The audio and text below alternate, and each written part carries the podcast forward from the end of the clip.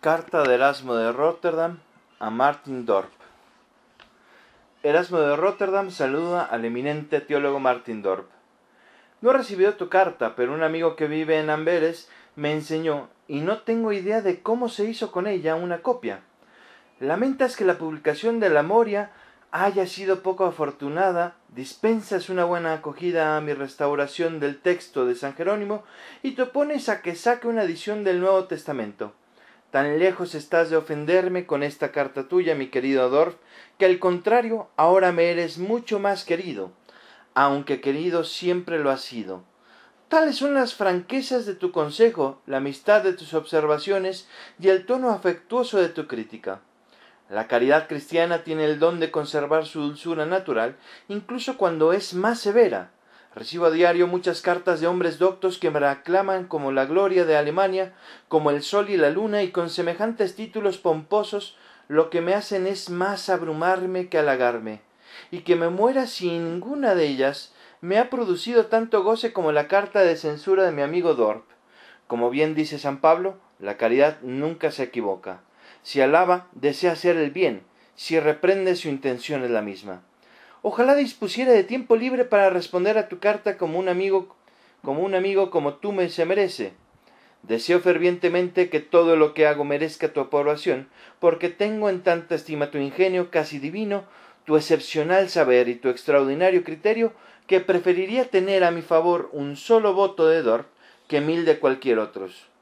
Por lo demás, aunque todavía estoy mareado tras haber cruzado el canal y cansado de andar a lomos de un caballo, y aunque además tengo mucho trabajo en ordenar mis cosas de equipaje, pensé sin embargo que sería, sería mejor mandar una respuesta de la forma que fuese que dejar a un amigo con la opinión que tú tienes, tanto si te la has formado por tu cuenta, como si te la ha metido en la cabeza otros, que te han forzado a escribirla para poder ocultarse bajo el disfraz de un nombre ajeno. Pues bien, en primer lugar y para ser honesto, casi me arrepiento de haber publicado la Moria. Este librito me ha otorgado algo de notoriedad y renombre, si lo prefieres. Pero no suelo mezclar fama y odio. Además, por Dios, ¿qué es todo eso que popularmente se conoce con el nombre de fama sin un término absolutamente vacío, reliquia del paganismo? y no son pocas las expresiones de este tipo que han quedado entre los cristianos que llaman la inmortalidad al renombre que uno deja para la posteridad y virtud al estudio de cualquier clase de artes.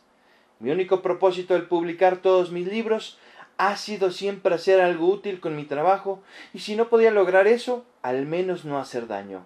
En consecuencia, aunque sepamos de incluso eh, grandes hombres que abusan de sus conocimientos para servir a sus pasiones, uno cantando sus estúpidos amores, otro empleando la adulación para ganarse un favor, un tercero respondiendo con su pluma cuando se ve provocado por insultos, un cuarto soplando por su propia trompeta intentando superar a un trazón o, un eh, pirgo polinices al cantar sus propias loas, yo, sin embargo, por escaso que sea mi talento personal y por muy insuficiente que sea mi educación, por lo menos siempre he tenido como objetivo hacer el bien si me era posible, o al menos no herir a nadie.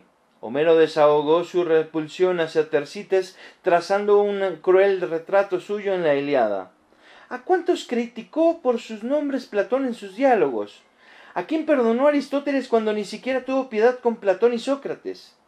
Demóstenes pudo desfogar su ira sobre Esquines, Cicerón sobre Pisón, Batinio, Salucio y Antonio. ¿De cuánto se mofa y censura Séneca citando sus nombres? Pero si te fijas en ejemplos más recientes, Petrarca se sirvió de su pluma como arma contra un médico, Lorenzo contra Pollo y Policiamo contra Escala. ¿Puedes decirme el nombre de una sola persona con la suficiente contención como para dejar de escribir de forma áspera contra alguien. Incluso San Jerónimo, hombre tan serio y piedoso, a veces no puede evitar sulfurarse contra Vigilancio, ultrajar sin mesura a Joviano, a Joviniano y atacar bruscamente a Rufino. Los doctos siempre han tenido el hábito de confiar al papel sus alegrías y tristezas como a un leal compañero en cuyo regazo poder vaciar todos los resquemores del corazón. De hecho, se encuentran personas cuyo único propósito, cuando comienzan a escribir un libro es encontrar una salida a sus emociones y de esta forma transmitirlas a la posteridad. Pero en mi caso, en todos los numerosos volúmenes que he publicado hasta la fecha, tras haber elogiado a tantísimos con toda sinceridad, ¿puedes decirme de alguien cuya reputación haya yo dañado o mancillado en lo más mínimo? ¿Qué país, grupo de personas o individuo he criticado jamás por su nombre y sin embargo, qué poco sabes, querido Dorp, con qué frecuencia he estado a punto de hacerlo bajo la provocación de insultos que nadie estaría dispuesto a tolerar. Sin embargo, siempre he controlado mi resentimiento y he pensado más en cómo me juzgaría la posteridad que en lo que la maldad de mis detractores merecía. Si los demás hubieran conocido los hechos reales tal como yo los conocí, nadie me habría juzgado como sarcástico, sino como ponderado, comedido y templado pero pensaba para mis adentros de esta manera. ¿Qué les importan a los demás mis sentimientos personales? ¿Cómo van a enterarse de estos asuntos míos quienes vivan en países lejanos o en tiempos aún por venir? Habré hecho lo que era correcto, correcto en mi opinión, no en la suya. Además no tengo ningún enemigo tan acérrimo que no desea ser mi amigo en tanto me sea posible. ¿Por qué habría de cerrarle el camino a esta posibilidad? ¿Por qué escribir contra un enemigo lo que alguna vez en vano podría lamentar haber escrito contra un amigo? ¿Por qué debería tiznar mi pluma a un personaje cuya dignidad no podría devolverle jamás, aun cuando lo mereciese? Prefiero equivocarme alabando incluso a los que no, no lo merecen, que recriminando a, a los que sí lo merecen. Porque si elogias a alguien infundadamente, pasa por honestidad pero si pintas con sus verdaderos colores a alguien con una conducta que no pide más que crítica, esto se atribuye a tu propio juicio malsano y no a sus acciones. Eso por no, haber por no hablar de cómo a veces puede estallar una guerra seria como resultado de injurias que llevan a represalias y cómo se propaga a menudo un peligrosísimo incendio merced a los insultos de una y otra parte. Y de la misma forma que eso poco que es poco cristiano pagar una injuria con otra, es igualmente propio de un corazón poco noble desahogar el resentimiento intercambiando ultrajes de la forma en que lo hacen las mujeres. Con este tipo de razonamientos me convencí de que debía mantener mis escritos libres de malevolencia y crueldad, sin la tacha de nombrar a los que obran mal. Mi intención en la Moria fue exactamente la misma que en mis demás obras, aunque por distinto camino. En el Enquiridión simplemente tracé las pautas de la vida cristiana. En mi librito La educación del príncipe ofrezco unos consejos claros sobre cómo instruir a un príncipe. En mi panegírico hice exactamente lo mismo, solo que bajo el velo de la loa, como había hecho de forma explícita en el anterior.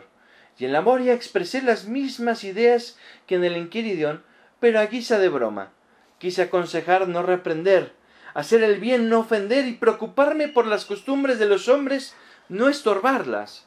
El filósofo Platón, por muy serio que sea, aprueba las prolongadas ruedas de bebedores de los banquetes porque cree que hay ciertas faltas de la diversión que da el vino que, que, da el vino puede alejar que da el vino puede alejar y la austeridad no podría corregir.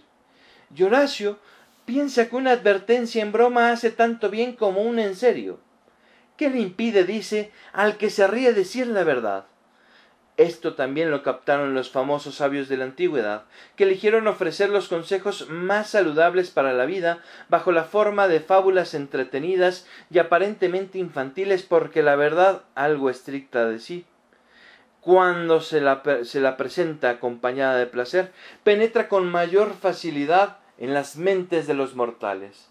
Sin duda, esta es la famosa miel que los médicos que aparecen en Lucrecio untan en el borde de la copa de ajeno que recetan a los niños, y el gremio de los bufones que los príncipes de antaño metieron en sus cortes tampoco tenía otra finalidad que la de exponer y corregir algunas faltas menores con una libertad que no ofendía a nadie.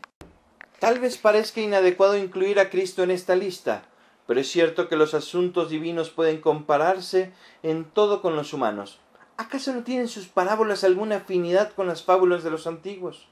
La verdad del Evangelio se cuela con mayor agrado en la mente y se agarra allí con mayor firmeza si se la presenta con esta clase de donaires que si se la, se la mostrara desnuda, algo que San Agustín confirma con creces en su obra sobre la doctrina cristiana. Yo podía ver cómo gente normal y corriente era corrompida por opiniones del tipo más disparatado en todos los aspectos de la vida, y mi deseo de dar con un remedio era mayor que mi esperanza de encontrarlo. Entonces me parecía haber encontrado un medio con el que poder instruirme de alguna forma en estas almas enclenques y curarlas dándoles también placer.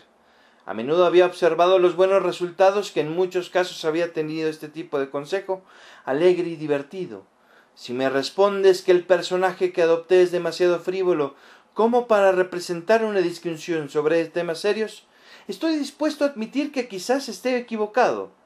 No protesto contra el cargo de torpeza, sino contra el de la mordacidad, aunque bien me podría defender también de éste con tan solo citar el ejemplo de los muchos hombres serios que enumeré en el breve prólogo de la obra. ¿Qué otra cosa podría ser? Acababa de volver de Italia y era huéspeda en la casa de mi amigo Moore, de Moore, y un ataque de riñón me tuvo confinado bajo el techo durante varios días.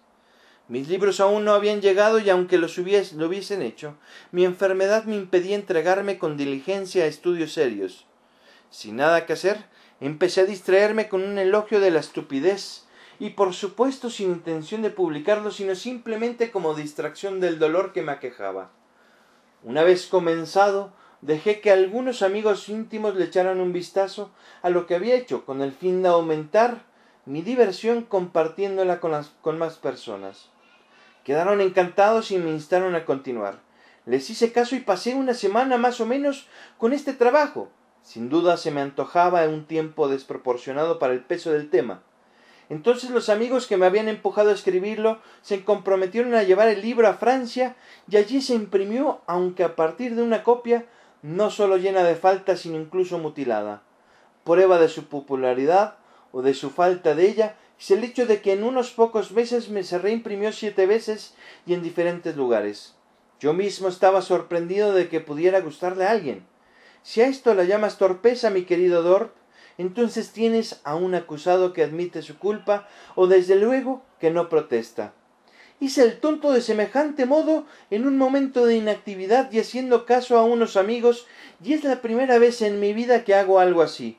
Pero quien es sensato todo el tiempo. Tú mismo reconoces que todas mis otras obras han tenido la clase suficiente como para ganar una cálida acogida de parte de hombres piadosos y doctos en todas partes. ¿Quiénes son esos, quiénes son en esos escritos, eh, esos estrictos críticos de los que hablas? Mejor dicho, esos aeropajitas, incapaces de perdonarle a un hombre siquiera una sola caída en la insensatez. ¿Qué os queda tan increíble para que un solo librito de chirigota los haya ofendido tanto que inmediatamente despojen de su favor a un escritor que se lo ha ganado después de tantas noches en vela? Cuántas bobadas tomadas de otros podría yo mostrar mucho más tontas que esta en muchos aspectos, incluso de ilustres teólogos que inventan discusiones estériles y entonces combaten entre sí por estas vanas bagatelas, como si estuviesen luchando por sus hogares y altares. Más aún, representan estas farsas ridículas que son mucho más tontas que las atelanas sin máscaras. Ciertamente actué con modestia yo, como que, como quería hacer el papel de tonto, me puse la cautela de la estupidez, y exactamente igual que en Platón Sócrates canta las alabanzas del amor con el rostro cubierto, también yo he representado esta comedia por medio de un personaje. Me dices en tu carta que incluso la gente a la que no le gusta el tema admira mi talento, mi saber y elocuencia, pero que esos mismos se sienten ofendidos por el excesivo descaro de mi sarcasmo pues esos críticos me regalan cumplidos aún superiores a los que podría querer. Por otra parte, no me preocupa nada este elogio, máxime viniendo de aquellos en quienes yo no encuentro ni talento, ni saber, ni elocuencia. Si estuvieran mejor dotados a este respecto, créeme, querido Dorp, no se molestarían tanto con unas bromas que tienen como objeto hacer el bien más que alardear de ingenio o conocimientos. En nombre de las musas te ruego que me digas qué ojos, qué oídos y qué paladar tienen esas personas, que se sientan ofendidas por la acidez que hay en este librito. En primer lugar, ¿Qué acritud puede haber donde no, se donde no se ataca ni un solo nombre en particular excepto el mío propio? ¿Por qué no recuerdan lo, que tantas veces repite San Jerónimo, que donde se da una discusión de carácter general sobre los defectos, no se hace daño a nadie en concreto? Pero si hay alguien que se siente ofendido, no tiene nada de qué quejarse al que lo ha escrito, que se pida cuentas a sí mismo por sus faltas, si le place, puesto que es él quien se traiciona al ver un ataque personal en palabras que se dirigen a todos y no una persona en concreto, a menos que alguien quiera hacer las suyas de buen grado. Es que no ves en toda la obra que en toda la obra he tenido tanto cuidado en no mencionar ningún nombre de persona que ni siquiera he tenido la intención de criticar ninguna nación con demasiada fiereza porque en el pasaje en el que paso revista de las formas de amor propio particulares de cada país, la gloria militar se la asigno a los españoles, la cultura y la elocuencia a los italianos, las buenas formas y la buena cocina a los ingleses, etc. Cosas todas ellas que cualquiera puede reconocer en sí mismo sin desagrado o que incluso puede huir con una sonrisa. Por si fuera poco, cuando voy pasando por todos los tipos de hombres, de acuerdo con el plan que me propuse para el tema, y me dedico a notar los defectos peculiares de cada uno, dejo caer en algún momento alguna palabra venenosa o desagradable al oído. ¿En qué momento destapo la ciénega de los vicios? ¿Cuándo revuelvo la famosa secreta camarina de la vida humana? ¿Quién hay, ¿Quién hay que no sepa cuánto podría decirse contra pontífices malvados, contra obispos y sacerdotes corruptos y contra príncipes viciosos, en suma contra cualquier grupo de personas, si siguiendo el ejemplo de Juvenal, no me hubiese dado vergüenza poner por escrito lo que muchos no se avergüenzan de hacer? Me he limitado a registrar más lo que hay de cómico y absurdo en el hombre que lo desagradable, pero lo he hecho de tal manera que de paso a menudo amonesto sobre asuntos de la mayor importancia que es muy importante que la gente tenga presentes. Ya sé que no tienes tiempo para rebajarte a frusilerías como esta, pero si alguna vez tienes un rato libre, intenta fijarte con mayor atención en esas bromas ridículas de la estupidez. Estoy seguro de, lo, de que lo encontrarás mucho más acordes con las opiniones de los evangelistas y de los apóstoles de lo que puedan serlo las disquisiciones de determinadas personas, por muy brillantes y muy dignas de los grandes maestros que las consideren. Tú mismo también admites en tu carta que la mayor parte de lo que allí se cuenta es verdad, pero no crees que haya vía libre para arañar un oído delicado con una verdad sarcástica si piensas que en ningún caso se debería hablar con franqueza y que la verdad no debería decirse jamás excepto cuando no causa ofensa alguna, ¿por qué recetan los médicos drogas amargas y cuentan la ah, hiperáprica entre sus remedios más valiosos? Si los que sanan los males del cuerpo se sirven de estos métodos, ¿cuántos más convendrá que hagamos lo mismo al curar las dolencias del alma? Reprende, dice San Pablo, reprueba y exhorta a tiempo y a destiempo. El apóstol quiere que las faltas sean atacadas de todas las formas posibles y tú pretendes que no se, que no, que no se roce ninguna llaga, ni aun cuando se hace con tal delicadeza que nadie en absoluto podría resultar herido, a menos que se proponga herirse a sí mismo intencional, intencionadamente. Pues bien, si existe alguna forma de corregir las faltas de los hombres sin ofender a nadie, la manera con mucho más sencilla, si no me equivoco, es no hacer público ni un solo nombre. Luego está abstenerse de recordar cosas que también resultan repulsivas al oído de los hombres, de bien, porque igual que algunos de los incidentes de una tragedia son demasiado espeluznantes como para ser mostrados a los ojos del público y basta con narrarlos, entre las costumbres de los seres humanos se dan algunas cosas especialmente obscenas como para poder ser relatadas con un mínimo de compostura. Y por último, cuando las mismas cosas que se ponen en boca de un personaje cómico se dicen a modo de broma y juego para que la gracia de lo que se dice haga desaparecer toda ofensa. Es que no conocemos el valor que a veces tiene una broma oportuna y a tiempo incluso entre adultos tiranos. Dime, ¿Qué súplicas o qué serio razonamiento crees que habrían podido calmar la cólera del gran rey Pirro tan fácilmente como lo hizo la broma que le gastó el soldado? Al contrario, si no se nos hubiese acallado la botella, dijo él, habríamos dicho cosas mucho peores de ti. El rey se rió y lo perdonó. Y, si no, y, no sin motivo, eh, los dos oradores más excelsos, Cirón, Cicerón y Quintiliano, establecen con todo cuidado unas normas en torno a la risa. La gracia y el encanto en el hablar tienen tal poder que podemos disfrutar de una indirecta bien hecha, incluso si va dirigida contra nosotros mismos, como cuenta la historia a propósito de Julio César. Pues bien, si admites que lo que he escrito es verdad y más ameno que obsceno, ¿qué mejor, medido podría inventarse para curar los males comunes de la humanidad? En primer lugar, es el placer lo que capta la atención del lector y lo mantiene cuando ya está en su poder. En otros aspectos no hay dos lectores que busquen la misma cosa, pero el placer agatusa a todos por igual, a no ser que alguien sea demasiado estúpido como para ser sensible a los goces de la palabra escrita.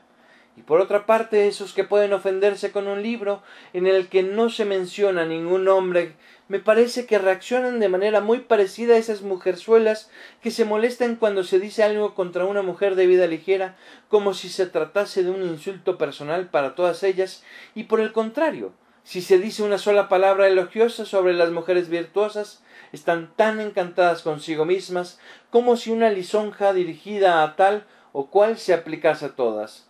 Manténganse alejados de este tipo de estupidez los hombres, pero mucho más lejos aún los hombres doctos y los teólogos los más alejados de todos. Si se me inculpa de algo y de lo que, de lo que soy inocente, no me siento ofendido, antes bien me felicito por haber escapado a los males de los que a tantos veo crear como víctimas, caer como víctimas. Pero si se me mete el dedo en la llaga y me veo a mí mismo reflejado en un espejo, tampoco en este caso hay razón alguna para que le deba para que la, por la que deba sentirme ofendido. Si soy sensato, ocultaré mis sentimientos y no me delataré. Si soy honesto, andaré con cuidado y me aseguraré de que en adelante no se me haga a título personal un reproche que he visto apuntado sin nombre y apellidos. ¿Por qué por lo menos no le permitimos a mi librito lo que incluso el populacho ignorante les consiente en las comedias populares? ¿Cuántos de nuestros y con qué desparpajo se van lanzando por ahí contra monarcas, sacerdotes, monjes, esposas, maridos? ¿Y contra quién no? Y sin embargo, como no se ataca a nadie por su nombre, todo el mundo ríe o bien admite con franqueza cualquier debilidad propia o bien la oculta integralmente, inteligentemente, hasta los tiranos más violentos soportan a sus bufones y payasos, aunque éstos a menudo los hagan blanco de sus insultos primarios, palmarios. Emperador, el emperador Vespasiano no tomó represalias cuando alguien le criticó por tener su cara en su cara, por tener su cara la expresión de estar evacuando. Entonces, ¿Quiénes son estas personas de oídos tan delicados que no pueden aguantar oír a la propia estupidez bromeando sobre la vida común de los seres humanos sin llegar al reproche personal? Jamás se habría hecho salir de escena en medio de, abucheos a la comedia antigua si se hubiese abstenido de hacer públicos los nombres de personajes famosos. Pero lo cierto es que tú, mi inestimable Dorp, Casi me escribes como si mi librito de la Moria hubiese puesto a todo el cuerpo de teólogos en mi contra. ¿Por qué motivo tuviese que atacar a los teólogos de tal acritud? Me preguntas y lamentas el destino que me espera. Hace tiempo todo el mundo estaba entusiasmado con leer tus obras y ansiaban conocerte en persona. Ahora la Moria, como Davo, la ha trastocado todo. Yo sé que en lo que escribes no hay ningún atisbo de calumnia y por mi parte no voy a actuar con mala fe contigo. ¿De verdad piensas que el gremio de, teólogos al completo se siente molesto si se dice algo contra teólogos estúpidos o malos eh, que no merecen tal nombre?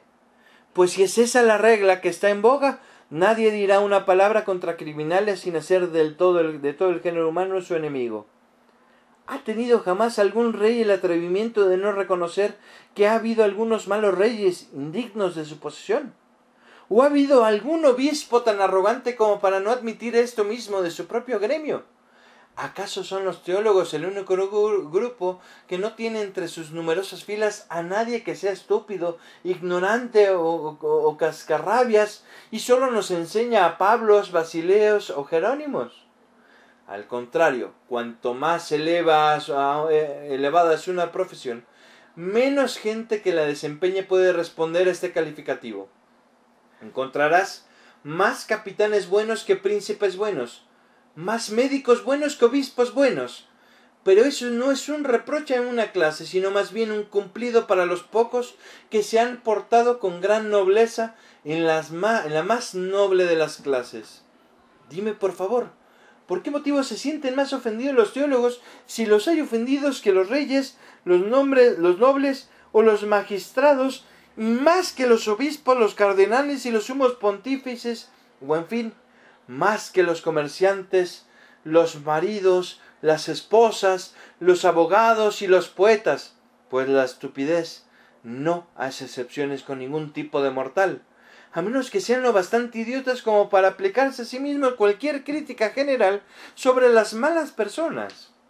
San Jerónimo dedicó un libro, un libro a Julia Eustoquio y en él retrata la figura de las malas vírgenes con tanta autenticidad que ni un segundo apeles podría presentarla ante nuestros ojos con semejante realismo. ¿Acaso se sintió Julia ofendida? ¿Se enfadó con Jerónimo por censurar al gremio de las vírgenes? Ni siquiera un ápice. ¿Pero por qué no?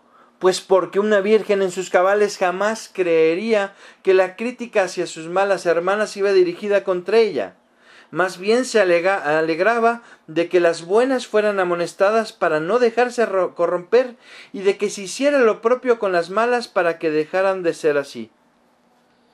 Escribo sobre la vida de los clérigos dedicada a, Neposiano y sobre la vida de los monjes dedicada a Rústico. Pinta con sorprendentes eh, pinta con sorprendentes colores y censura con mucha gracia los vicios de ambos grupos.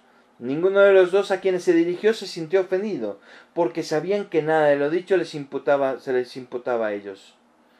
¿Por qué William Monjou, que no es precisamente el más bajo de la nobleza cortesana, no rompe nuestra amistad dadas las numerosas bromas de la estupidez sobre los cortesanos?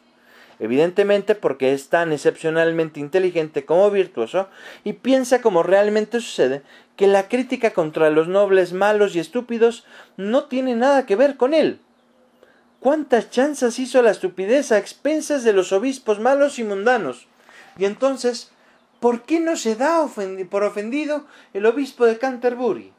Porque hombre modelo absoluto de todas las virtudes que es, considera que ninguna de esas bromas tiene que ver con él en particular.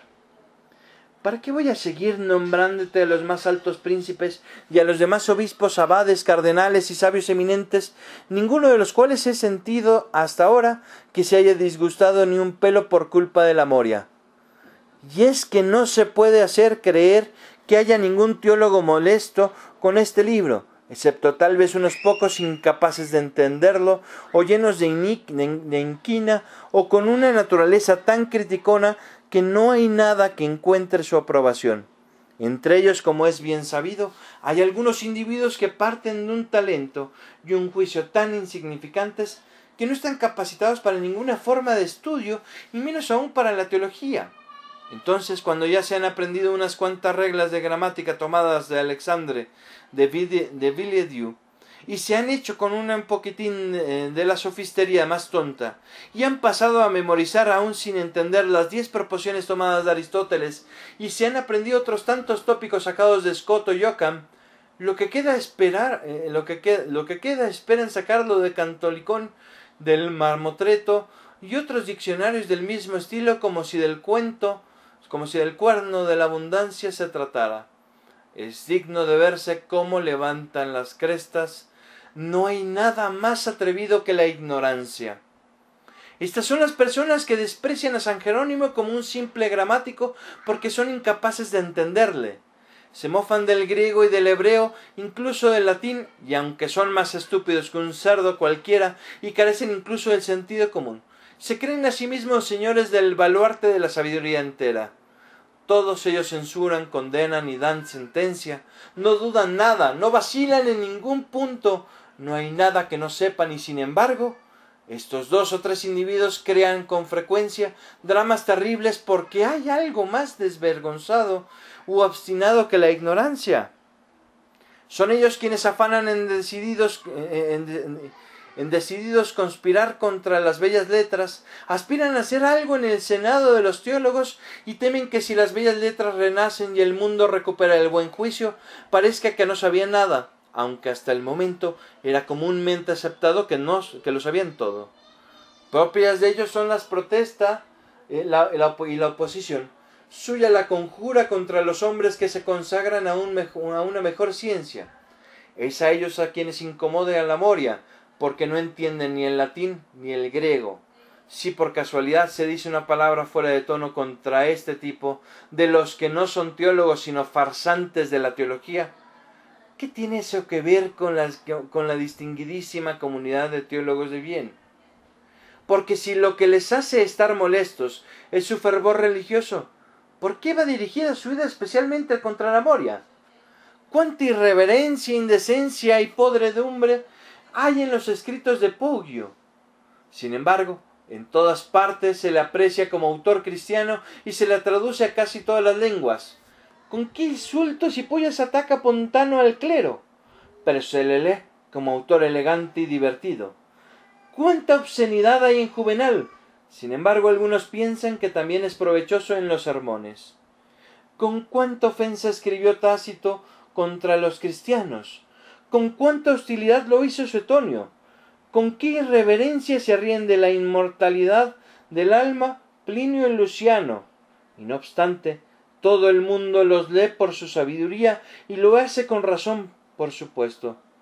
Tan solo no son capaces de soportar la moria porque se divirtió con agudeza, no a expensas de los verdaderos teólogos que son dignos de este nombre, sino contra las disputas banales de los ignorantes y el grotesco título de nuestro maestro.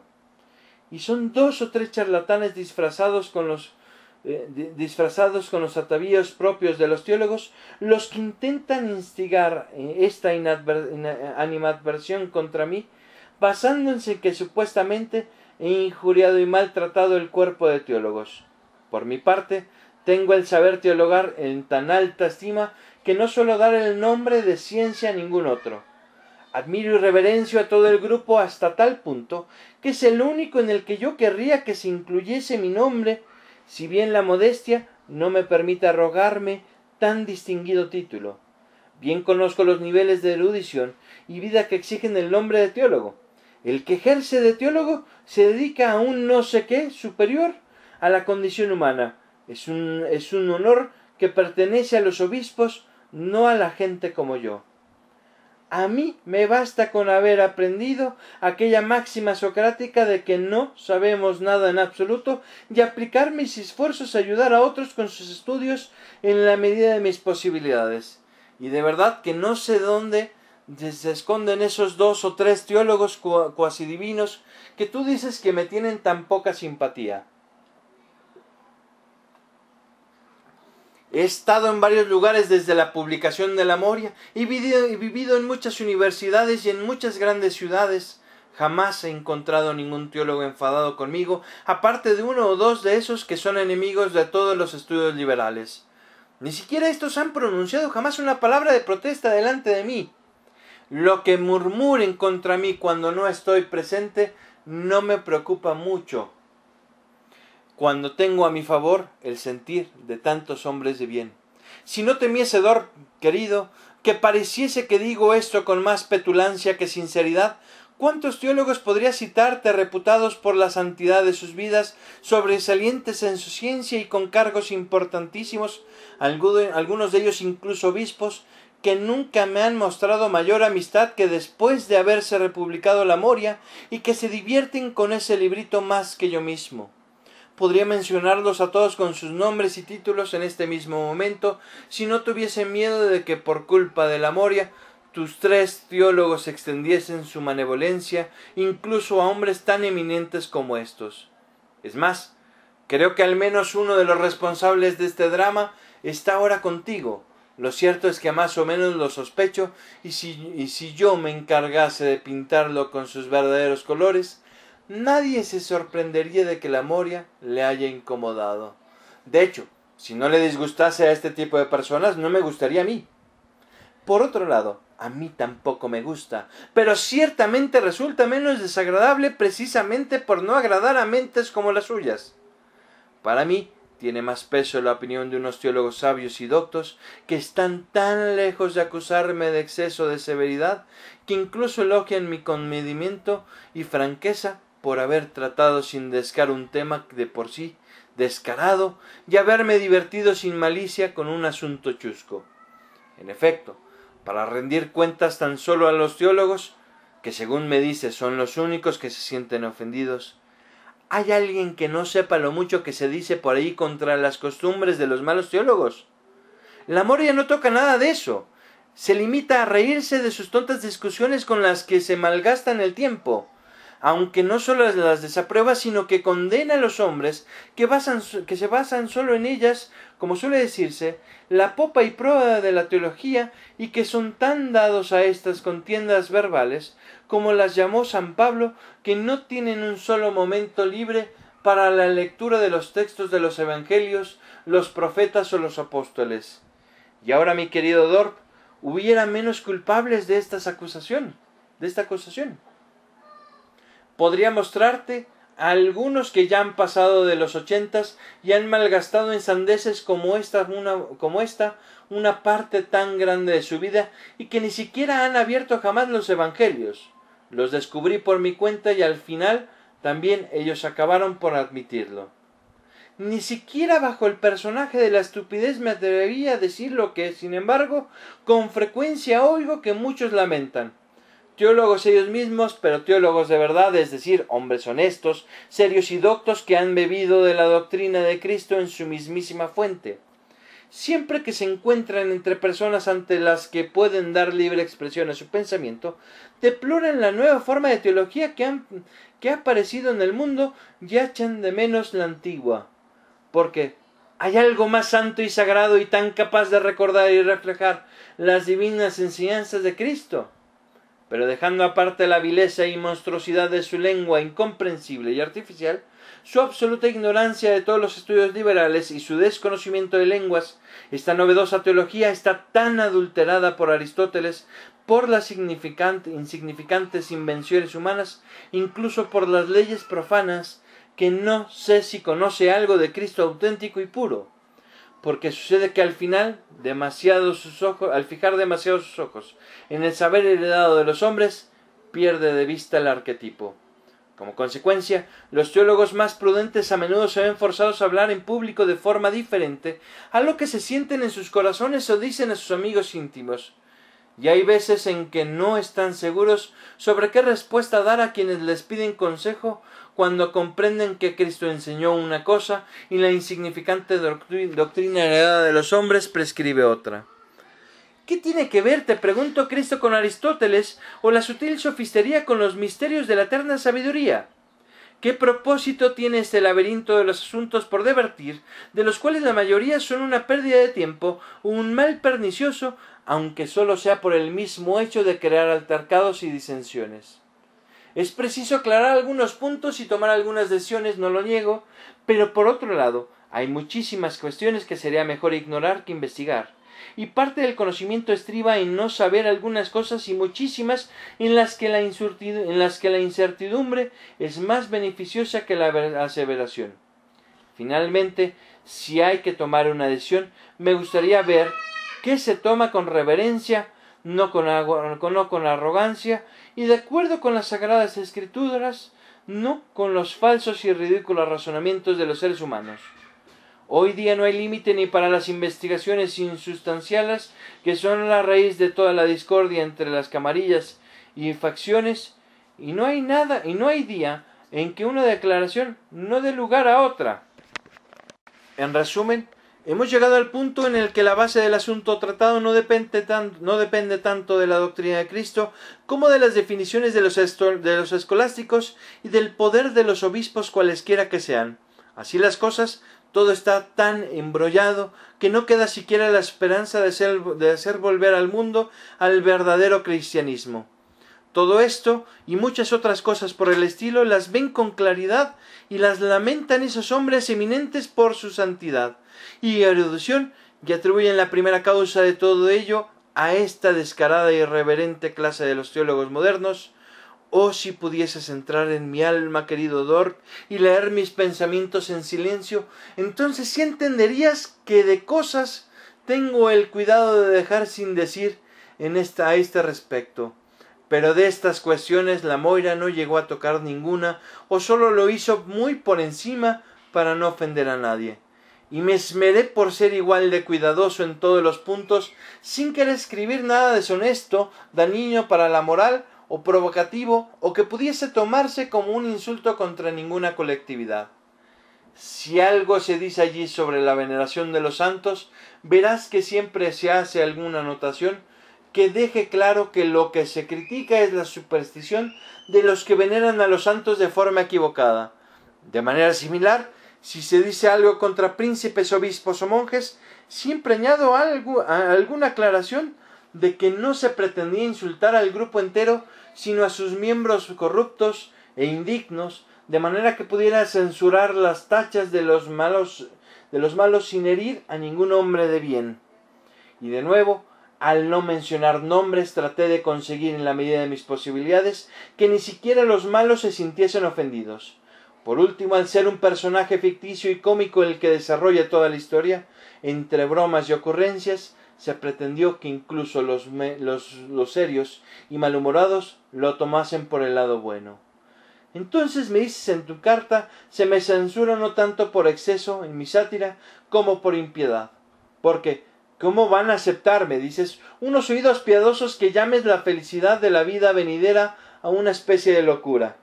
Dime, por favor, mi, inestimable Dorp, ¿quién le ha enseñado a un carácter tan inocente como el tuyo este sutil método de tergiversar las cosas? O cosa que me parece más probable que Taimado ha abusado de tu ingenuidad para lanzar esta acusación malévola contra mí. El método adoptado por estos funestísimos pervertidores de la verdad consiste en escoger un par de palabras y sacarlas fuera de contexto, a veces incluso con algunos cambios y dejando de lado lo que pueda matizar y explicar una expresión que de lo contrario resultaría duda, dura. Este es un ardid que Quintiliano anota y enseña en sus instituciones cuando dice que prestemos nuestro caso en todas las ventajas, mediante pruebas de apoyo y cualquier cosa que pueda suavizar o debilitar o, de otro modo, favorecer a la nuestra, y en cambio citar los argumentos de nuestros adversarios desprovistos de todo esto y en los términos más odiosos que nos sea posible.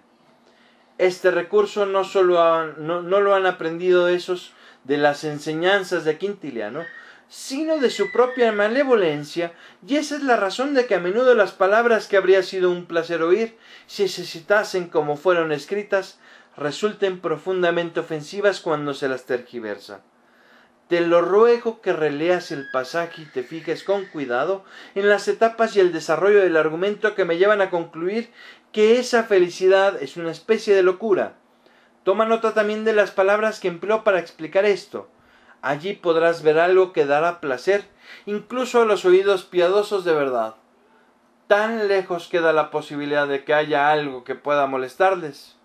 La pequeña ofensa no está en mi obrita sino en la lectura que tú haces de ella.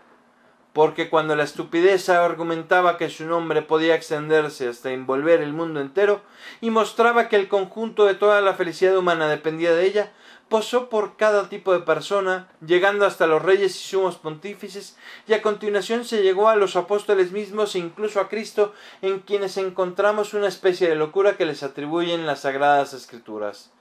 Por supuesto, no hay ningún peligro de que nadie pueda imaginarse en este caso que los apóstoles y Cristo estaban verdaderamente locos, sino que también en ellos había una cierta especie de debilidad debida a nuestras pasiones que comparada con la pura sabiduría eterna podría parecer poco sensata. Esta es la estupidez que triunfa sobre toda la sabiduría del mundo, del mismo modo que el profeta compara toda la justicia de los mortales con las sábanas sucias de la mujer que tiene la menstruación, no porque la justicia de los hombres de bien esté manchada, sino porque lo que es más puro entre los seres humanos es un tanto impuro cuando se lo compara con la inefable pureza de Dios. igual que presente en una estupidez sensata, también mostré una locura que es cuerda y una enajenación que conserva sus sentidos. Y para suavizar lo que seguía sobre la felicidad de los santos, en primer término cito las tres formas de enajenación señaladas por Platón de entre las cuales la más dichosa sería la de los amantes, que no es más que cierto éxtasis. Pero en el caso de las personas piadosas, este éxtasis es tan solo una degustación de la felicidad venidera en la que quedaremos totalmente absorbidos en Dios para estar más en, que, más en Él que en nosotros mismos. Pues bien, Platón considera que se da a esta locura cuando alguien se sale de sí mismo y existe en el objeto de su amor, donde encuentra su dicha, ¿Es que no ves el cuidado que un poco más abajo tuve en distinguir entre tipos de estupidez y de locura para que ningún lector mentecato pudiese malinterpretar mis palabras? Pero no es el asunto que lo que, lo, que te discuto, me dices. Son las palabras en sí las que asustan los oídos de los piadosos. Entonces, ¿por qué no se ofenden esos mismos oídos cuando oyen a San Pablo hablar de la necesidad de Dios y la necedad de la cruz. ¿Por qué no denunciaron San Santo Tomás que del éxtasis de San Pedro escribe en los términos siguientes? En su piadosa locura dio comienzo al sermón del tabernáculo. Llama locura el arrebato santo y feliz de San Pedro, y sin embargo estas palabras se cantan en las iglesias. ¿Por qué no me abrieron un proceso hace tiempo por haber llamado a Cristo en una de mis oraciones mago y hechicero? San Jerónimo llama a Cristo samaritano, aunque era judío. San Pablo también le llama pecado, que sonaría más fuerte que pecador, e incluso maldición, que sarquilegio tan impío si alguien deseara interpretar estas palabras con aviesa intención. Qué piadoso cumplido si se toma con el espíritu con el que Pablo lo escribió. De modo semejante si alguien llamase a Cristo ladrón, adúltero, borracho o hereje, no se trataría, no se taparían los oídos todos los hombres de bien. Pero si lo expresa con los términos adecuados y a medida que avanza su argumentación acoge suavemente al que escucha, por así decirlo, de la mano y lo lleva a comprender como al anfitrión, al triunfar Cristo en la cruz, le devolvió a su Padre el cuerpo que arrancó de los infiernos, cómo se ganó a la sinagoga de Moisés, como la mujer de Urías para que de ella naciera aquel pueblo pacífico, de qué manera, ebrio del dulce vino de la caridad, se entregó voluntariamente a nosotros, como, como introdujo una nueva forma de doctrina totalmente opuesta a los postulados de sabios e ignorantes por igual. Si hace todo esto, ¿cómo, pregunto, podría alguien sentirse ofendido, máxime cuando, se cuando con frecuencia encontramos en las Sagradas Escrituras cada una de todas estas palabras usadas en su buen sentido? Y a propósito de esto, recuerdo que en los adagios llamé a los apóstoles silenos, y de hecho llegué a decir que Cristo mismo fue una especie de sileno. Si aparece en eh, eh, un crítico malévolo que lleno de prejuicios despacha esto en tres palabras, hay algo más insufrible. En cambio, si el que lee lo que escribí es piadoso y ponderado, aprobará la alegoría Verdaderamente me sorprende que tus amigos no se hayan dado cuenta de la cautela con que me expreso y del cuidado, del cuidado que pongo en suavizar mis palabras. Esto es lo que yo planteo. Pero una vez que me he puesto la piel de león, venga, pasemos a explicar esto otro. La felicidad de los que los cristianos buscan con tanto esfuerzo no es más que un cierto tipo de locura y necedad. No miréis con malos ojos las palabras, considerad más bien la realidad. Esto lo estás oyendo. Para empezar, cuando la estupidez se dispone a hablar sobre algo tan misterioso, aligero el tono con el proverbio, con el proverbio de haberse puesto la piel de león. Y no me refiero simplemente a la necesidad, a la necedad o a la locura, sino que a cierta clase de necedad y locura, para que se entienda que lo que quiero decir es una piedosa estupidez y una feliz locura de acuerdo con la distinción que añado a continuación. No satisfecho con esto añado la palabra cierta para que quede bien claro que estoy hablando figurativa y no literalmente. No satisfecho todavía, me guardo de cualquier ofensa que pueda producir el sonido de las palabras, pidiendo que se preste más atención a lo que digo que a cómo lo digo. Todo esto queda eh, constatado de, de inmediato en palabras iniciales de mi argumentación. Luego, cuando desarrollo el tema, empleo en algún momento una palabra que no sea piadosa y comedida e incluso más respetuosa de lo que conviene al personaje de la estupidez. Por el contrario, en este punto preferí olvidarme por un momento del decoro poético antes que no cumplir con la dignidad de la materia. Preferí ofender a la retórica antes que herir a la, piedad.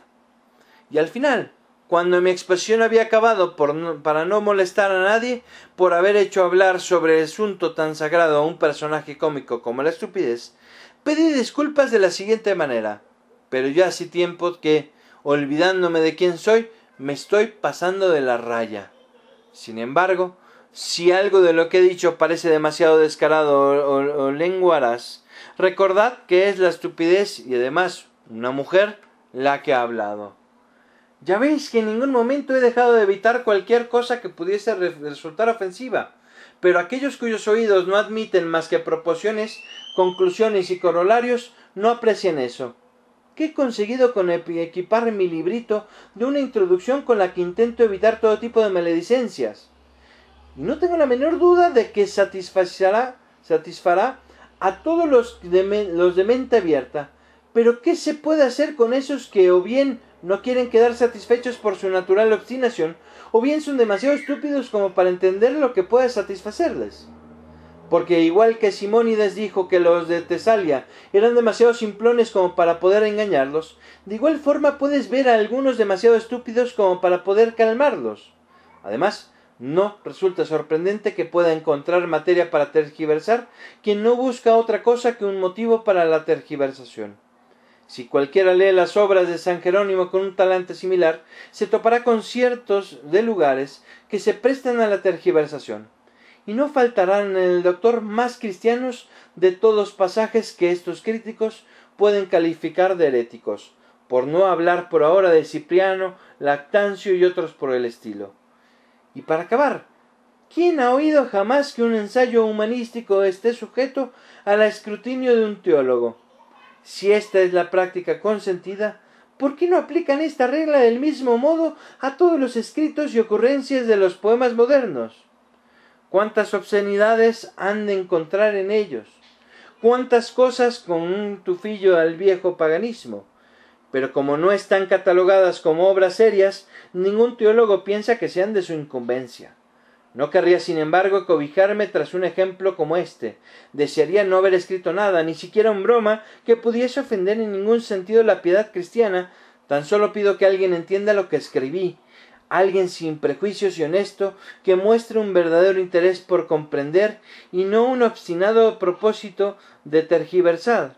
Pero si uno tuviera que contar en primer lugar a los que no tienen ninguna capacidad innata y aún menos juicio, y luego los que, ya, los que jamás han llegado a estar en contacto con las bellas letras y estén infectados más que educados en una doctrina eh, contaminada y confusa, y en último lugar, a los que son hostiles, a cualquiera que sepa lo que ellos mismos no saben y que tienen como único propósito tergiversar todo cuando llega a su conocimiento, es evidente que no podrían escribir nada en absoluto quien quisiera verse libre de toda tergiversación. ¿Y qué decir de esos que se ven abocados a tergiversar por el deseo de, ganar reputación? Ciertamente no hay nada tan fauto como la ignorancia combinada con la convicción de que uno sabe mucho. Consecuentemente, como están sedientos de fama y no la pueden alcanzar con medios honestos, en vez de una vida en la sombra, prefieren imitar a aquel joven de Éfeso, de Éfeso que llamó la atención prendiendo fuego al faro al más célebre del mundo entero.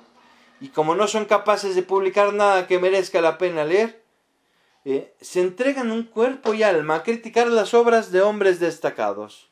me refiero a otros, no a mí, que no son nada en absoluto y ni siquiera a mí mismo me importa un comino el librito de la Moria, que nadie piense que este asunto me inquieta. ¿Qué tiene pues de sorprendente que el tipo de personas a las que acabo de referirme entresaque varias ideas de una obra extensa y, las presente como escandalosas, irreverentes o malsonantes o como impías con un regusto o herejía? no, por, no porque encuentren estas lacras en ellas, sino porque ellos mismos las traen consigo. Cuanto más conciliador y más de acuerdo con la sinceridad cristiana sería apoyar y estimular la labor de hombres eruditos y cuando sin darse cuenta caigan en el error o bien pasarlo por alto o interpretarlo con benevolencia que andar buscando con ánimo hostil los puntos criticables y comportarse como un delator profesional en vez de como un teólogo cuánto más felices enseñar o aprender combinando nuestros recursos y por emplear las palabras de San Jerónimo, lidiar en la palestra de las Sagradas Escrituras sin hacernos daño. Lo que sorprende de semejantes personas es que para ellos no hay ningún término medio. Leen algunos autores de tal forma que, por muy evidentes que sea un, error, lo defienden incluso con un pretexto superficial, mientras que contra otros tienen tantos prejuicios que no hay nada, por mucha cautela con que se diga, que no tergiversen de una forma u otra. ¿Cuánto mejor sería que en lugar de comportarse de esta forma, destrozándose los unos a los otros y malgastando su propio tiempo y el de otros, los demás, aprendiesen griego o hebreo o por lo menos latín? El conocimiento de estas lenguas es tan importante para entender las Sagradas Escrituras que me parece un descomunal descaro que alguien no instruidos en ellas se adjudique el nombre de teólogo. Así que mi querido Martín, preocupándome por tu propio interés, seguiré rogándote, como ya he hecho anteriormente con bastante frecuencia, que añadas a tus estudios al menos el aprendizaje del griego. Tu talento es de una exuberancia poco usual y tu estilo literario firme y vigoroso, fluido y de gran riqueza léxica, es indicio de una mente a la vez robusta y fecunda. Te sonríe una juventud no solo intachable, sino también lozana y en, su cenit, y ya has concluido tu carrera con éxito. Créeme si a este comienzo tan indistinguido le añadieras como toque final el, con un conocimiento del griego, me atrevería a prometerme a mí mismo y a cualquier otro a esperar de ti lo que hasta ahora no ha alcanzado ningún teólogo de nuestro tiempo. Pero si eres capaz de, pero si eres de la opinión de, de que ante el amor por la piedad verdadera todo saber humano es despreciable, y crees que llegarás a tal sabiduría más rápidamente por la transformación en Cristo, que todo lo demás que merece la pena conocer se comprende de forma más completa mediante la luz de la fe, que con los libros de los hombres, con gusto compartiré tu opinión. Pero si tal como está ahora el mundo, estás convencido de poder tener una comprensión fehaciente de la teología, sin un conocimiento de lenguas, especialmente de aquellas en la que nos ha sido legado la mayor parte de las escrituras, es evidente que te equivocas por completo. Ojalá pudiera convencerte de esto tanto como lo deseo, porque lo deseo tan ardientemente como te quiero a ti y te apoyo tus estudios. Más aún te quiero de todo corazón y te apoyo sin reservas. Pero si no puedo convencerte, te ruego que al menos asientas a las súplicas de un amigo y te arriesgues. Soportaré cualquier sufrimiento con tal de que admitas que mi consejo era amistoso y desinteresado. Si en algo valoras este amor mío, pero por ti, si tiene algún significado el compartir patria, si le das algún valor a lo que yo no me atrevería a llamar mi saber, pero si al menos mi laboriosa preparación en las bellas letras, o a mi edad, porque en lo que a años eh, se refiere podría ser tu padre, concédeme este deseo como un favor, o por respeto si es que mis argumentos no bastan. Así, en definitiva, me creeré elocuente elogio que tú sueles hacerme, si soy capaz eh, elocuente si, si, elogio que tú sueles hacerme, si soy capaz de persuadirte en este punto.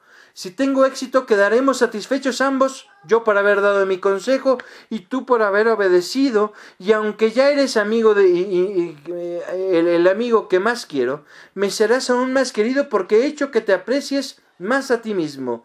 Si fracaso tengo miedo de que cuando ya seas mayor y hayas aprendido de tu propia experiencia, llegues a apreciar el consejo que te di a condenar tu postura, y entonces, como por lo general sucede, te darás cuenta de tu error cuando sea tarde para enmendarlo. Podría referirte a los nombres de muchísimos hombres que ya con el pelo cano volvieron a la infancia en esta lengua porque finalmente comprendieron que toda erudición quedaba manca y ciega sin ella. Pero ya he hablado demasiado sobre este tema. Volviendo a tu carta, dado que pienso que la única manera que tengo de poder calmar la hostilidad de los teólogos y recuperar su buena voluntad anterior es haciendo una especie de retracción en un elogio de la sabiduría enfrentando a mi elogio de la estupidez, me animas con, con vehemencia y me ruegas que lo haga así. Mi querido Dorp, soy un hombre que no desprecia a nadie más que a sí mismo y que no desearía nada tanto como estar en paz con todos los seres humanos y no me daría miedo embarcarme en semejante empresa si no previese cuál sería el resultado, a saber, que si ha surgido alguna animadversión entre un puñado de gente llena de prejuicios y sin educación, no sólo no se eliminaría, sino que recrudecería aún más. Creo, por tanto, que es mejor no meneallo y tocar esta camarina. Sería más sensato, a menos que me equivoque, dejar que esta limaña se desvanezca con el tiempo. Ahora paso a la segunda parte de tu carta. Admira sobre la manera el cuidado que pongo en reconstruir el texto de Jerónimo y me animas a continuar con semejante trabajo. Lo cierto es que estás jaleando al que ya va a paso ligero. Eh, aunque no son ánimos lo que yo necesito tanto como su ayuda, como ayuda. Tan grande es la dificultad del trabajo. Pero jamás me creas en el futuro si ahora no estoy diciendo la verdad. A estos tan ofendidos por la Moria tampoco les va a gustar mi edición de Jerónimo, y no son mucho más ponderados con Basilio, Crisóstomo, Gregorio Nacienano, Nacienano, Nacienseno que conmigo, excepto por el hecho de que contra mí su cólera es más vehemente. Sin embargo, en sus momentos de mayor exasperación, no vacilan en hablar de forma bochornosa incluso de esas lúgubres, de esas lumbreras del saber les tienen miedo a las bellas letras y temen que su propia tiranía se venga abajo. Y para que te des cuenta de que esto no lo digo a tontas y locas, cuando mi trabajo había comenzado y se habían extendido las noticias sobre ella, ciertos individuos que pasan por eruditos serios y se consideran teólogos eminentes corrieron a suplicar al impresor por todo lo más sagrado, por todo lo más sagrado, que no permitiese que se introdujese ni una sola palabra griega o hebrea que en estas lenguas habría un inmenso peligro y no ofrecían ventaja alguna, útiles tan solo para satisfacer la curiosidad de los hombres. Ya anteriormente, estando yo en Inglaterra, tuve la oportunidad de comer con un franciscano, un seguidor de Escoto, el primero de los que tienen ese nombre, que a juicio del pueblo parecía ser muy sabio y en su propia opinión no había nada que no supiera. Cuando le dije lo que estaba intentando hacer con el texto de Jerónimo, se mostró asombrado de que pudiera haber algo en los libros de Jerónimo que los teólogos no entendieran. Un hombre tan sumamente ignorante que yo sería el sorprendido si fuera capaz de entender con corrección tres líneas de todas las obras de Jerónimo. Y esta, no, esa amable persona me añadía que si tenía alguna duda en mi introducción a Jerónimo, Bretón ya lo había explicado todo con claridad. Dime por favor, querido Drop, ¿qué se puede hacer con teólogos como este? ¿O qué otra cosa se le puede desear sino acaso un médico de confianza que les cure la mollera? Y sin embargo, son a menudo hombres de este costal los que más gritan en, un en un congreso de teólogos y son ellos los que hacen proclamas sobre el cristianismo les atemoriza y espanta como algo peligroso y perjudicial lo que San Jerónimo y el propio Orígenes se esforzaron con gran empeño por alcanzar en su vejez, para ser teólogos de verdad. Incluso San Agustín, siendo ya obispo y de edad avanzada, lamenta en sus confesiones no haber querido aprender en su juventud lo que le habría resultado de tanta utilidad para interpretar las sagradas escrituras. Si hay peligro, no tengo miedo de correr un riesgo buscado por hombres de tanta sabiduría. Si es curiosidad, no querría yo ser más santo que Jerónimo, y los que llaman simple curiosidad a la que hizo, pueden juzgar por sí mismos lo bien que se porta, que se portan con él. Aún está en vigor un anejo decreto pontificio sobre el nombramiento de doctores para enseñar algunas lenguas en las universidades.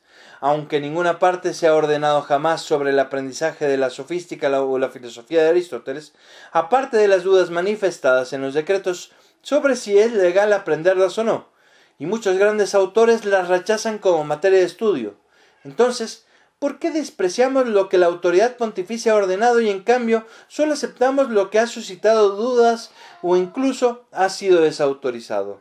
A pesar de ello, a estos les ha ocurrido lo mismo con Aristóteles que con las Sagradas Escrituras.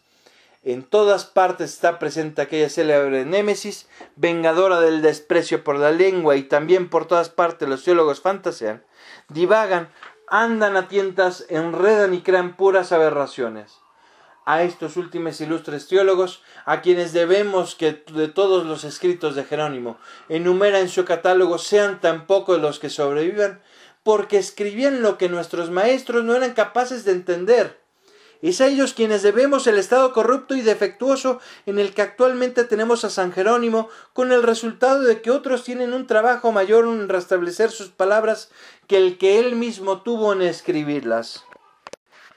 Paso ahora a la tercera parte de tu carta, relativa al Nuevo Testamento. De verdad que me pregunto qué es lo que te ha pasado o hacia dónde diriges la agudísima perspicacia de tu ingenio.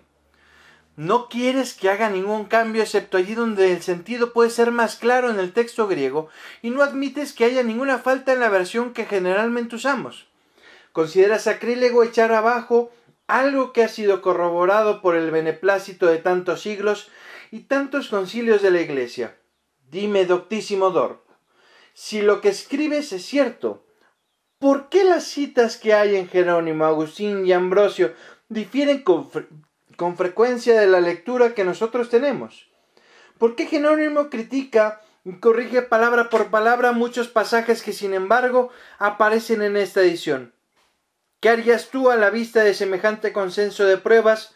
Quiero decir, cuando los textos griegos presentan una lectura diferente que Jerónimo cita como prueba, los textos latinos más antiguos tienen la misma lectura y el propio sentido encaja mucho mejor es que vas a diseñar todo eso y seguir tu propio texto, que puede estar corrupto por los errores del copista.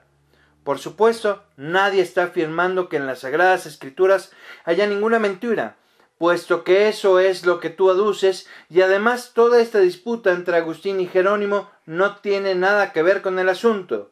Pero los hechos nos dicen cosa evidente, como suele decirse hasta, hasta para un ciego, que a menudo el griego ha sido mal traducido debido a la inexperiencia o a la somnolencia del traductor y con frecuencia sucede que una lectura genuina y verdadera ha sido viciada por copistas sin preparación, algo que vemos que sucede todos los días o a veces incluso modificada por escribas medio instruidos que prestan poca atención. ¿Quién de los dos está sometido a una mentira? ¿El que corrige y reconstruye esos textos o el que preferiría admitir un error antes de, que eliminarlo. Sobre todo cuando es algo inherente a los textos corruptos que un error lleve a otro. Además, las correcciones que he hecho por lo general tienen más que ver con aspectos de matiz que con el significado real, aunque muy a menudo el matiz es parte principal del significado. Por otro lado, no es rara la vez que todo el pasaje sea mal logrado. Cuando, se, cuando sucede algo así, ¿Qué otro recurso les queda a Agustín, Ambrosio, Hilario y Jerónimo sino las fuentes griegas? Y aunque esta práctica también ha sido sancionada por decretos eclesiásticos, todavía te sales por la tangente y pretendes refutar el argumento o más bien librarte de él con sutilezas. Dices que en su época los códices griegos eran más fiables que los latinos, pero que hoy día la situación es la inversa y que no hay que confiar en los manuscritos de aquellos que discreparon de la doctrina de la Iglesia romana. Difícil me resulta creer que digas esto de corazón. ¿Qué dices? Entonces, ¿no hemos de leer las obras de los que se apartaron de la fe cristiana? ¿Por qué, pues, le otorgan tanta autoridad a Aristóteles, un pagano que jamás tuvo nada que ver con la fe? La raza judía al completo se apartó de las enseñanzas de Cristo y por eso no han de tener ningún valor para nosotros los textos de los salmos y los profetas que están escritos en su lengua. Empieza a recordarme ahora mismo todos los puntos en los que los griegos difieren de las creencias latinas ortodoxas. No encontrarás nada que tenga su origen en las palabras del Nuevo Testamento o haga referencia a ellas. La disputa entre ambas se basa solamente en la palabra hipóstasis, en la procesión del Espíritu Santo, en las ceremonias de la consagración, la pobreza de los sacerdotes y el poder del pontífice romano. Ninguna de ellas las admiten apoyándose en textos viciados. ¿Qué vas a decir cuando encuentres la misma interpretación en Orígenes, Crisóstomo, Basilio y Jerónimo? ¿Acaso habría podido alguien adulterar los códices griegos también en esa época? ¿O es que hay alguien que haya encontrado alguna vez un solo pasaje en el que los textos griegos hayan sido falsificados? En última instancia, ¿por qué habrían de querer hacerlo cuando no los, no los emplean para defender sus creencias? Además que en todas las ramas del saber los códices griegos fueron más exactos que los nuestros lo reconocen el propio Cicerón, lleno de prejuicios, por otro lado, contra los griegos porque la separación de las palabras, el uso de los acentos y la dificultad intrínseca de su escritura son el motivo de que sea más difícil que puedan surgir faltas y en el caso de que haya surgido alguna, sea más fácil corregirla. Además, al decir que no debería aparentemente apartarme de la edición actual que ha ganado la aprobación de tantos concilios, te comportas como uno de esos teólogos populares que suelen dar autoridad eclesiástica a cualquier cosa que haya llegado a ser de uso común. Pero dime aunque sea una sola asamblea en la que se haya aprobado esta edición. Porque, ¿cómo se iba a aprobar cuando nadie conoce a su autor? Que no fue Jerónimo lo atestiguan sus mismos prólogos. Pero de acuerdo, aceptemos que algún concilio llegó a aprobarla. ¿Acaso la aprobó de forma que no se pudiera introducir enmienda alguna de acuerdo con las fuentes griegas? ¿Acaso también dio su visto bueno a todos los errores que hayan podido colarse de distintas maneras? ¿Acaso formularon los, formularon los padres su edición, su edición en los términos siguientes? No sabemos quién es el autor de esta edición, pero no obstante le damos nuestro beneplácito.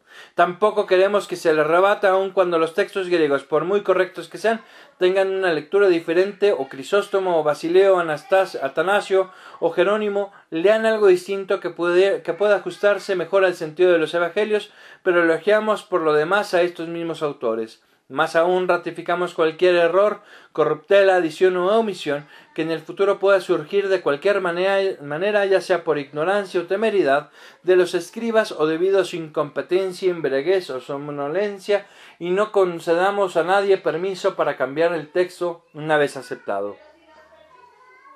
Un decreto absurdo dirás, pero algo parecido a esto ha debido de ser para que con la autoridad de un concilio en la mano me disuadas de esta tarea. Por último, ¿qué debemos decir cuando vemos que ni siquiera las copias de esta edición coinciden? ¿Acaso han aprobado una asamblea también esas contradicciones, previendo sin un atisbo de duda qué alteraciones había de cometer cada cual? Ojalá, mi querido Dorp, los pontífices de Roma tuviesen tanto tiempo libre para emitir declaraciones beneficiosas sobre estos puntos que estipulasen la restitución de las obras de los autores importantes, así como la preparación y el restablecimiento de ediciones corregidas. No querría yo ver, sin embargo, sentados en este consejo a esos supuestos teólogos indignos de tal nombre cuyo único propósito es que sólo se valore lo que ellos y no otros han llegado a aprender. Pero ¿qué hay en su ciencia que no resulta totalmente disparatado y confuso a la vez?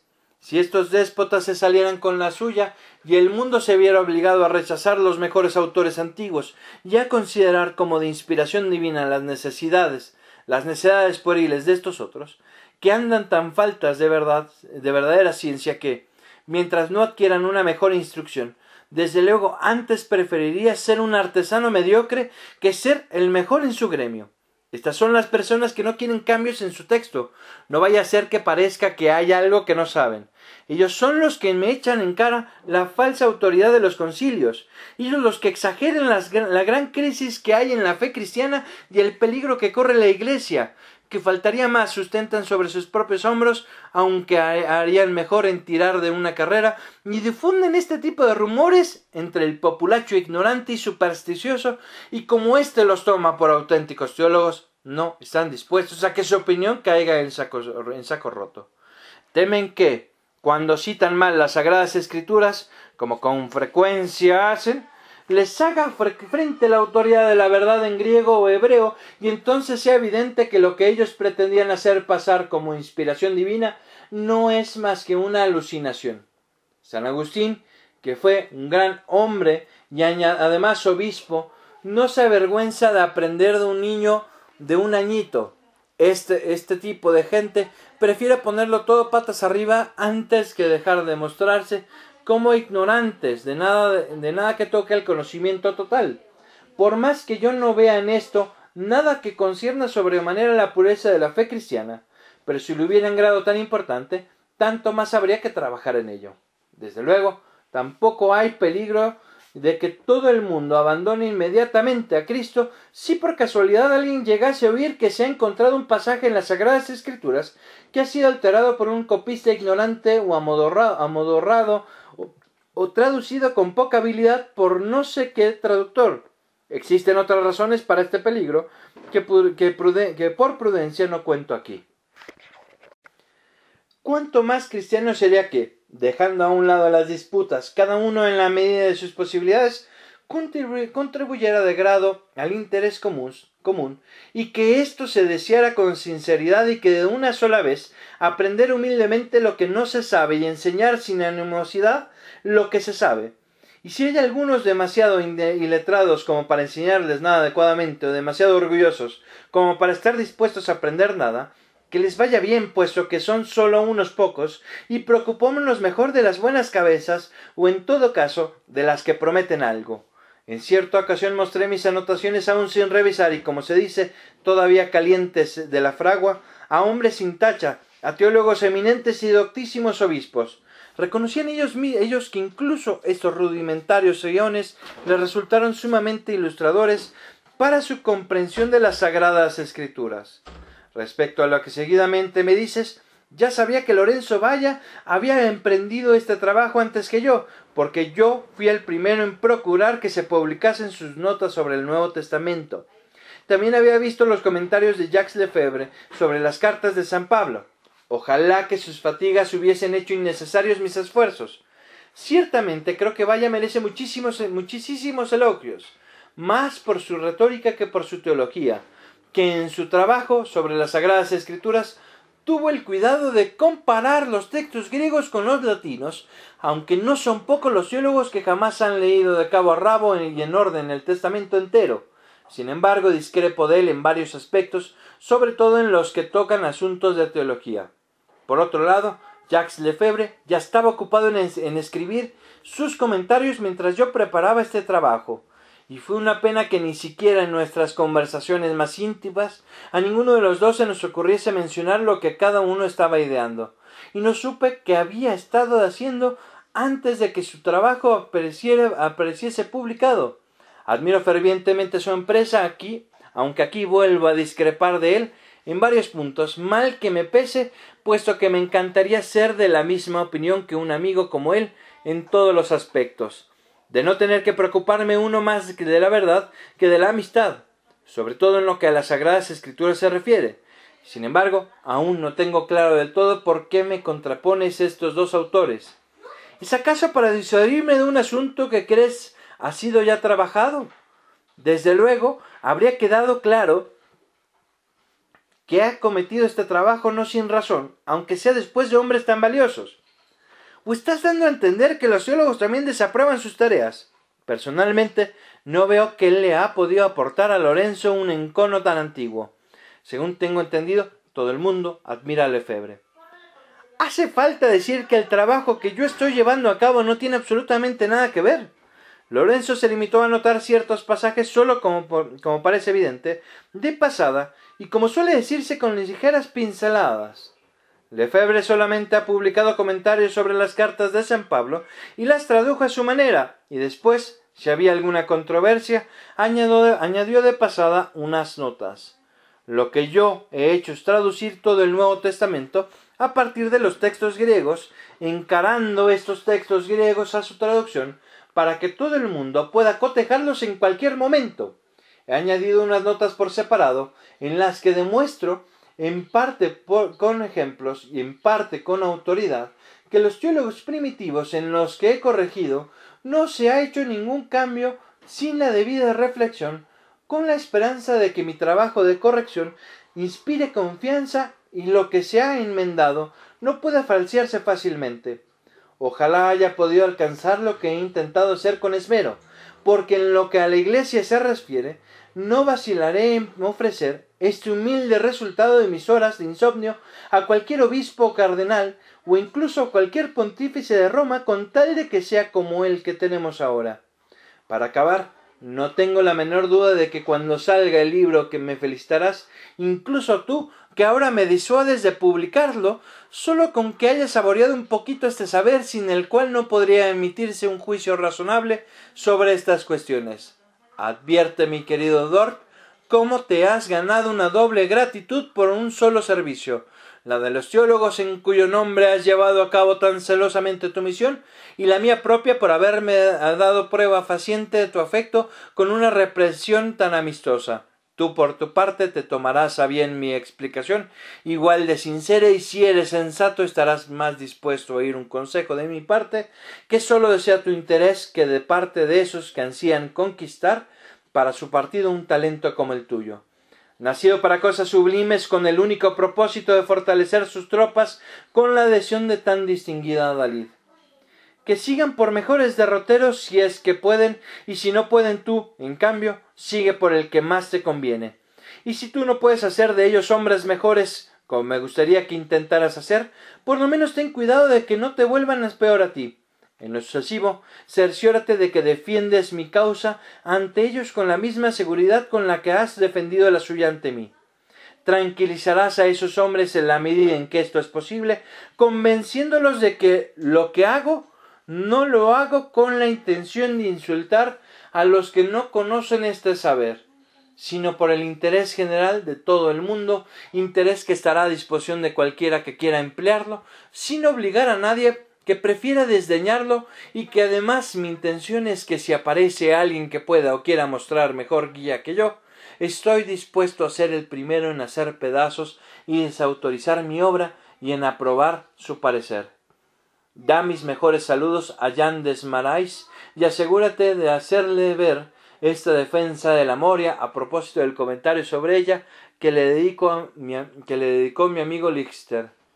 Procura recordarme con afecto ante el doctísimo Nevio y ante mi cordial amigo don Nicolás de Beberén, eh, proveste de San Pedro, por el abad Menard, a quien dedicas tan espléndidos elogios y concediendo tu honradez que, como la conozco, no me cabe la menor duda de que son totalmente auténticos. Siento, aunque sea por mediación tuya, gran afecto y respeto, y no voy a dejar pasar la primera oportunidad que se me presenta para hacer una honorable mención suya a mis obras. Que te vaya bien, amigo Dor, el más querido de los mortales, en Amberes, año de 1515.